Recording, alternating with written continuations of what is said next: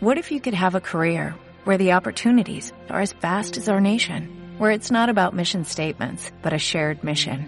At U.S. Customs and Border Protection, we go beyond to protect more than borders, from ship to shore, air to ground, cities to local communities. CBP agents and officers are keeping people safe. Join U.S. Customs and Border Protection and go beyond for something far greater than yourself. Learn more at cbp.gov/careers.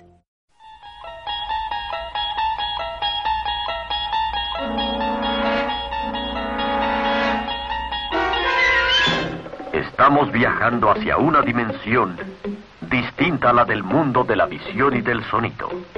El reino maravilloso de la imaginación. La dimensión desconocida.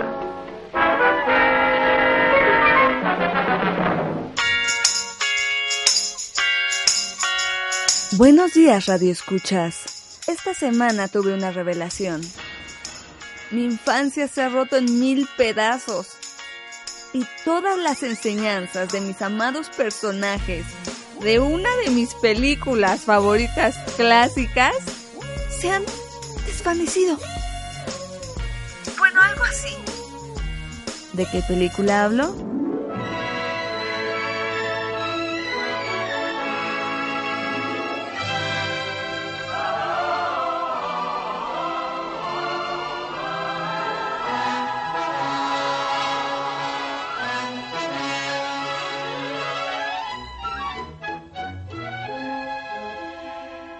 ¿Reconociste la canción?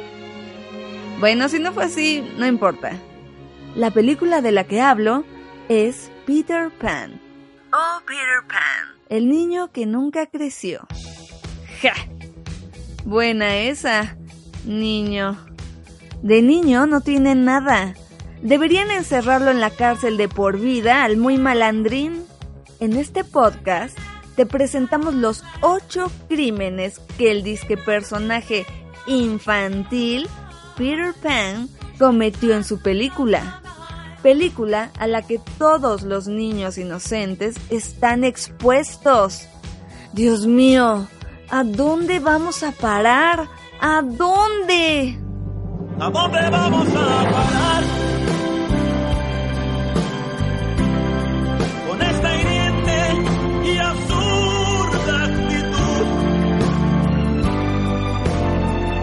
Démosle paso a la humildad y vamos a la intimidad de nuestras almas en total plenitud. No soy abogado ni juez, pero si lo fuera, encerraría al pillo de Peter Pan de por vida. Crimen número 1. Allanamiento de morada. Peter Pan no solo irrumpió en la casa de los Darling por la ventana, sino que además empezó a buscar a través de todas sus cosas. Malandro este. ¿Acaso no conoce lo que es tocar la puerta? Knock knock. ¿No está familiarizado con el término vida privada? Se trata de un allanamiento ilegal claramente. La sentencia, tal vez una multa o una orden de comparecencia ante el tribunal y ser arrestado antes de que pueda encontrar su propia sombra. Toma esa, delincuente.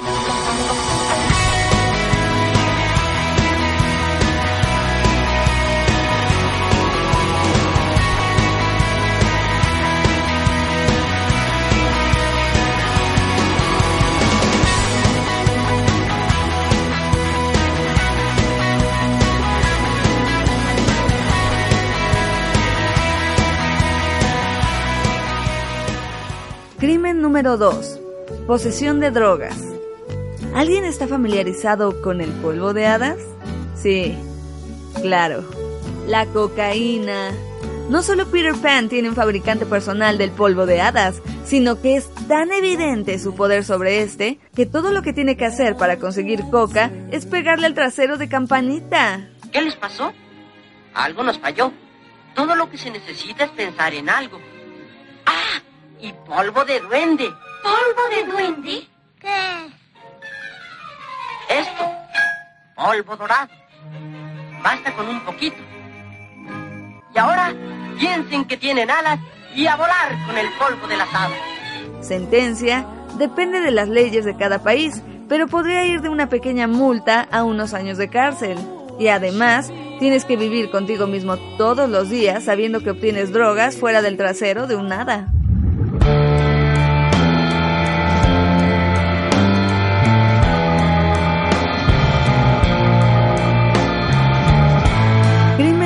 3. Distribución de drogas. I want you. I want you so bad. I want you. I want you so bad. It's driving me mad. It's driving me mad. Peter Pan es el distribuidor más grande de drogas que existe, incluso más grande que Pablo Escobar.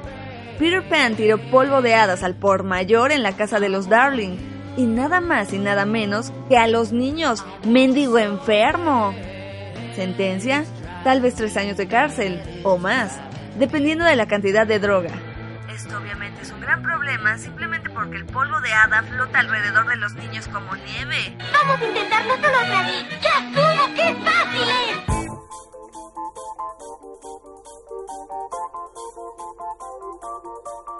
Crimen número 4. Hacer que los niños estén súper drogados.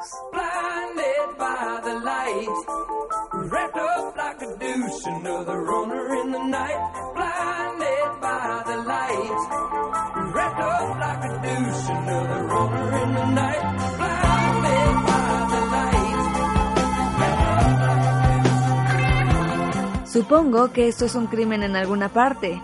Después de recibir el polvo de hada, los niños Darling están tan drogados que piensan que están volando. Sentencia, el castigo aquí es para los niños, y es que su futuro se ha ido por el retrete debido a tanta droga. Por favor, dino a las drogas. Crimen número 5. Peter Pan no solo se conformó con drogar a los niños Darling, sino que también trató de robarse a Wendy de su habitación en medio de la noche como un secuestrador profesional. No lo consiguió a la primera porque Wendy tenía mantequilla en sus manos, presumiblemente porque no usó una servilleta en la cena para limpiárselas, ya que su niñera es un perro y obviamente no hace que los niños usen servilletas. Sentencia puede pasar hasta un máximo de 18 meses en prisión.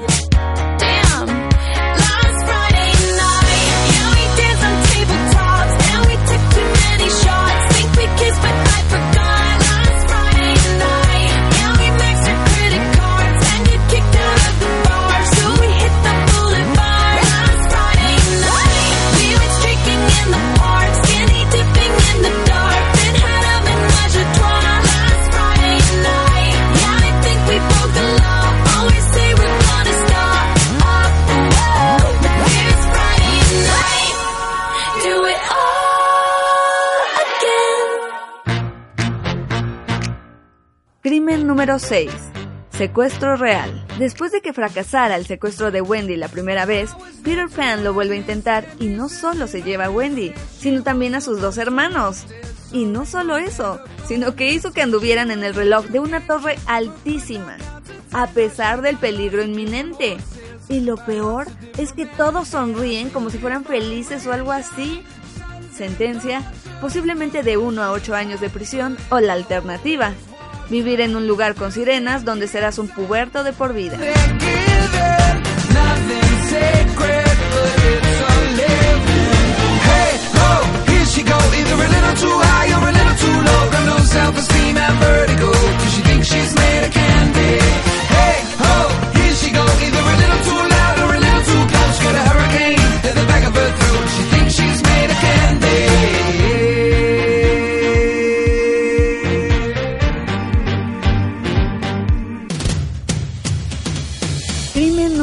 7. El abuso animal. No estoy segura de que esto sea ilegal per se, pero es terrible que hay una escena de la película en la cual Peter Pan pisa a unos cisnes y se puede ver el dolor en sus rostros. Sentencia, ser odiado por toda la población de cisnes y nunca hacer amigos cisnes de nuevo.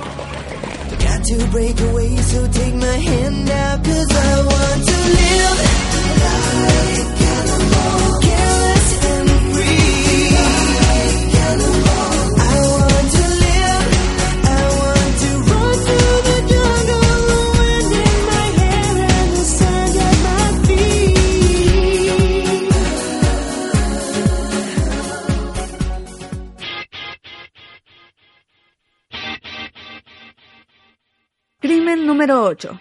Intento de asesinato. El crimen aquí es obvio.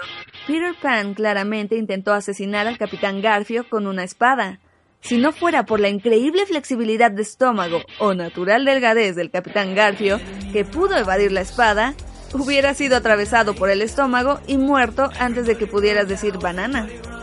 Sentencia, prisión durante 5 o 15 años y toda una vida de culpa por haber intentado matar al capitán Garfio. Así que ya saben, no todas las películas infantiles son tan inocentes, ¿eh? Ya ven al pillo de Peter Pan. Y si les contara lo que sé de Winnie Pooh, se mueren. Eso será en otra ocasión. Saludos y hasta la próxima.